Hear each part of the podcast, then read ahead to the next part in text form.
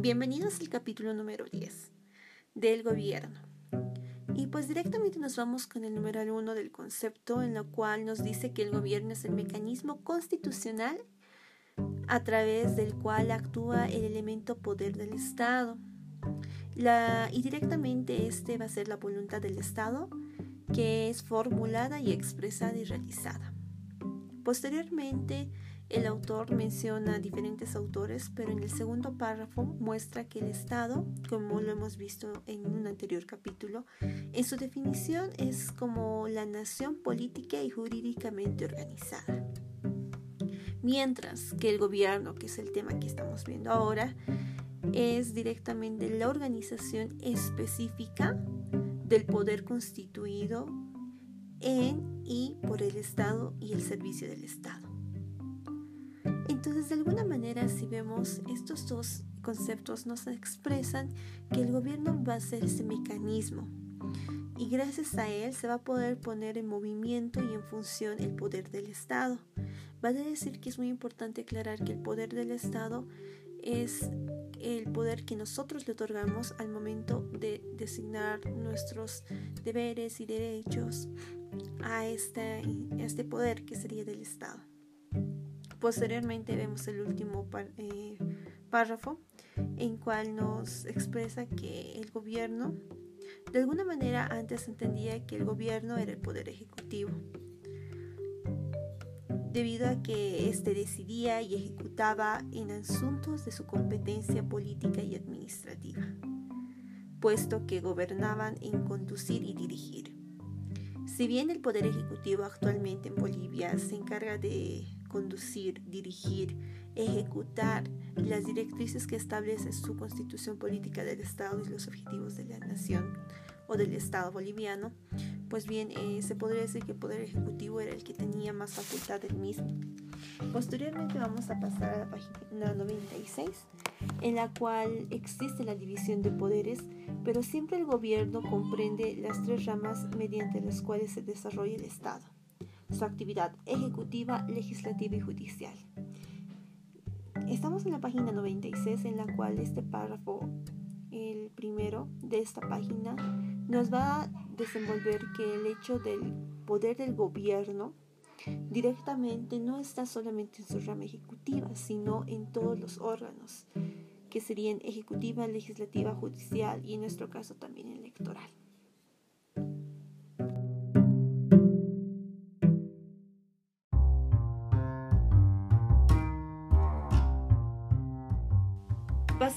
Punto número 2, es importante nuevamente recordar que el concepto de gobierno va a ser un mecanismo constitucional porque está marcado dentro de la constitución de cualquier país que a través de este actúa los elementos del poder del Estado. Y hemos dicho que no solamente hay un poder, sino varios, que son el ejecutivo, el legislativo y judicial. Y ahora es muy importante saber que hay diferentes formas de gobierno. El libro nos explican diferentes autores que son los, los principales eh, que nos dan una guía de qué tipos de gobiernos existió y existen. Aristóteles nos da dos formas, las puras y las impuras. Y esto quiere decir que las puras, en pocas palabras, van a estar la monarquía, que es el gobierno de uno solo, la aristocracia de gobierno de los mejores y la democracia, que es el gobierno del pueblo. En las formas impuras tenemos la tiranía, la oligarquía y la demagogia. Este tema tiene más relacionado con lo que es el tema de teoría del Estado. Posteriormente nos muestra cómo Montesquieu pone directamente tres formas que son el republicano, monárquico y despótico. Y de alguna manera hay que entenderlo que en el último parágrafo nos dice que un gobierno autoritario es ejercido por un dictador. Y es lo que nos vamos a desglosando de cómo este tipo de gobierno se ha ido estructurando y cómo ha actuado cada gobierno según su gobierno.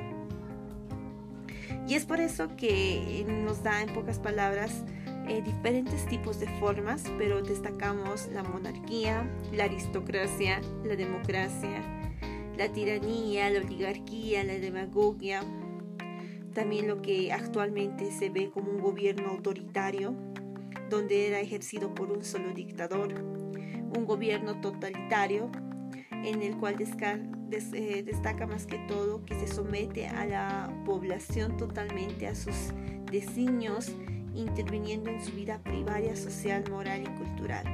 Entonces ahí vemos diferentes formas de gobierno en las cuales eh, Aristóteles da en sí una clasificación más genérica que se puede adaptar a diferentes eh, gobiernos de diferentes países.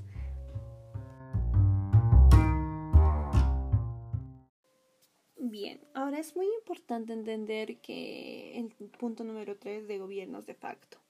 En el anterior punto hemos visto diferentes formas de gobierno, pero el autor quiere que nos enfoquemos en este gobierno de facto. ¿Por qué?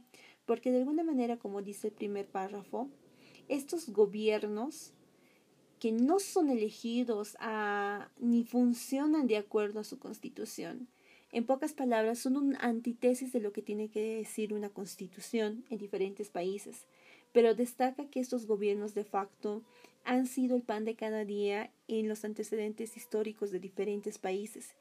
Y no sale de esto Bolivia. Bolivia ha tenido diferentes gobiernos de facto. Diciendo así que, eh, siendo esto, no puede concebirse a un gobierno de facto que no tenga cierto orden jurídico aunque éste sea el que conviene a sus intereses. De alguna manera, el gobierno de facto, a pesar de que no tenga una constitución que lo avale, pues de alguna manera tiene un gobierno, eh, se forma un gobierno, una manera en la cual ellos logran, digamos, eh, un ejemplo, en el gobierno de facto de algunas presidencias de Bolivia, pues ha tenido por lo menos un transcurso de gobernabilidad en años. Entonces, de alguna manera existe este tipo de, de gobierno de facto. Y nos vamos directamente con una definición en el último párrafo, concretamente, que nos dice que el concepto sería que ejercen con infracción constitucional, no obstante la legitimidad de su origen. Entonces, de alguna manera, si bien hemos visto que tiene bastantes antecedentes, que tiene un concepto tradicional de gobiernos eh, de facto por su origen, y de acuerdo a la misma, muy pocos gobiernos podrían considerarse de derecho, puesto que los hombres y las instituciones falibles por naturaleza incurren en una infracción frecuentemente de la Constitución. Tenemos varios antecedentes de, remarcados de esa manera. Y nos vamos a ir directamente a la página 98, en la cual eh, nos dice que Constantineus eh, define a un gobierno de facto en un gobierno que ilegalmente obtiene la posesión y control de un Estado o país, desapoderando al legítimo gobierno legal y manteniéndose por fuerza y arma contra la voluntad del legítimo gobierno legal. Recuerdan que dentro de los golpes de Estado directamente había un gobierno legal, tal vez escogido democráticamente, pero de alguna manera este gobierno eh, que se impone en la posesión de este gobierno mediante bien eh, hace la mediante la fuerza o armas. Entonces, directamente nos da una pequeña explicación en un concepto en el segundo párrafo en la cual, de la página 98, en la cual concisamente nos explica qué es este tipo de gobierno. Ahora, los gobiernos cuyos órganos constitucionales eh, son formados por procedimientos diferentes a lo que señala la Constitución, pues directamente arriban legítimamente al poder, como los que actúan movidos por un afán de usurpar la condición para satisfacer sus intereses, bien individuales o de grupo. Eso se puede ver mucho con lo que ha pasado en los antecedentes de Bolivia. Eh, ha habido un grupo en sí, podemos encajarlo como los militares, eh, en los cuales directamente han, han formado diferentes constituciones reformándolas, pero en especialmente que tanto ellos arriban legítimamente el poder como que de alguna manera buscando los intereses individuales o del grupo de los mismos. Ahora, esto es muy importante en el parágrafo cuarto, en la cual nos dice que según Marcel Prelov, son tres las instituciones que dan nacimiento a los gobiernos de facto. Y eso es bien importante que lo resalte. Primero tenemos a la insurrección popular, que directamente es el descontento general. Y un claro ejemplo lo podemos ver en la guerra del gas de 2003 con el gobierno de Goni, en la cual ha habido un eh, descontento general de la población en diferentes departamentos. Posteriormente tenemos a un golpe de fuerza, que este es directamente puede tener un origen público o privado, donde responde al interés de esa clase.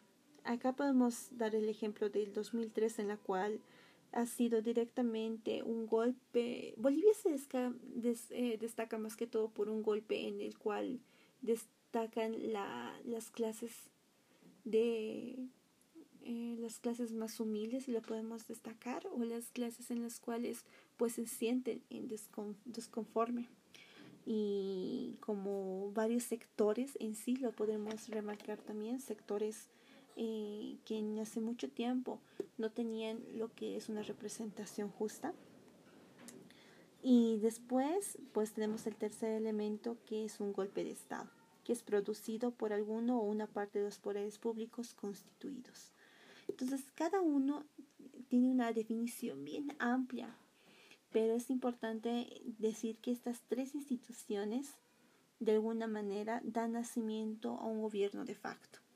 Este gobierno de facto, repito, es el que es una antítesis que va en contra de lo que dice eh, la Constitución.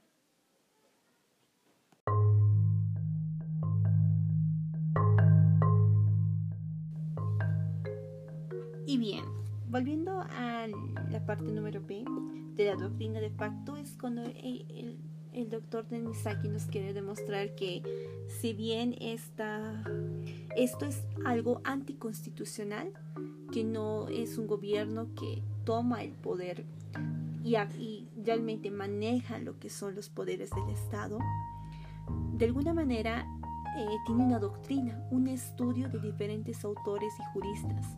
Entonces, de, alguna manera nos va a explicar que no solamente era mal visto eh, este tipo de gobierno, pero también era bien defendido.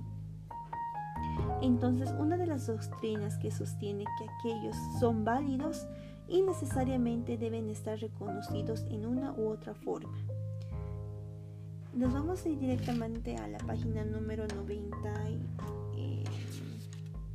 99, en la cual eh, vamos directamente al segundo párrafo, donde nos dice que la doctrina de pacto tiene fundamentos prácticos y no otorga legitimidad a los gobiernos de hecho.